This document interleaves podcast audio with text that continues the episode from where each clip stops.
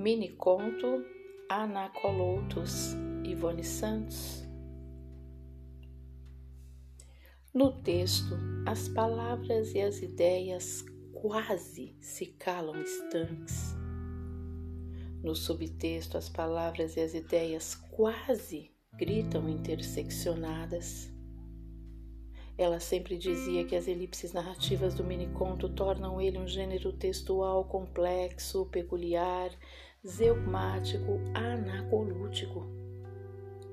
Nunca pensou no miniconto como um subgênero.